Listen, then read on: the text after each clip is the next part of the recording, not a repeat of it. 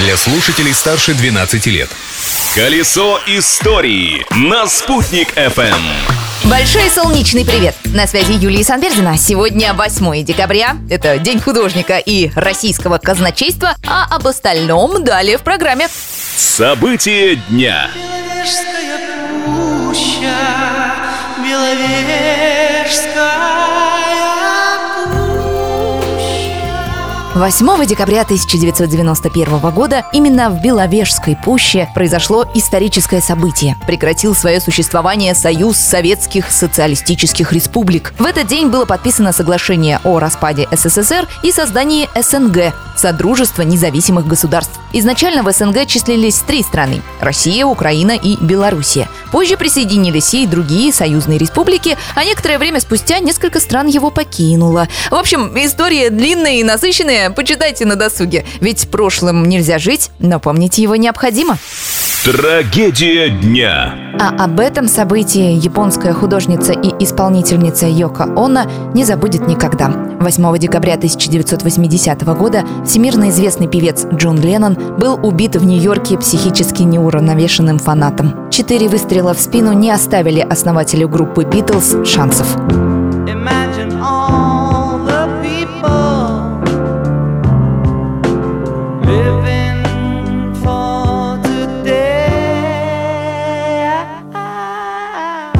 Убийца Марк Чепман признался, что совершил преступление из жажды личной славы. Да, этого он добился, но в довесок получил еще и высшую меру наказания – пожизненное заключение. 11 раз Чепман просил о досрочном освобождении и каждый раз получал отказ. Впрочем, жизнь преступника, даже несмотря на заключение, сложилась очень даже неплохо. У него есть работа, Марк трудится в канцелярии своей тюрьмы. Кроме того, Чепман умудрился жениться. Его супруга живет недалеко от тюрьмы строгого режима, в которой его содержат последние несколько лет.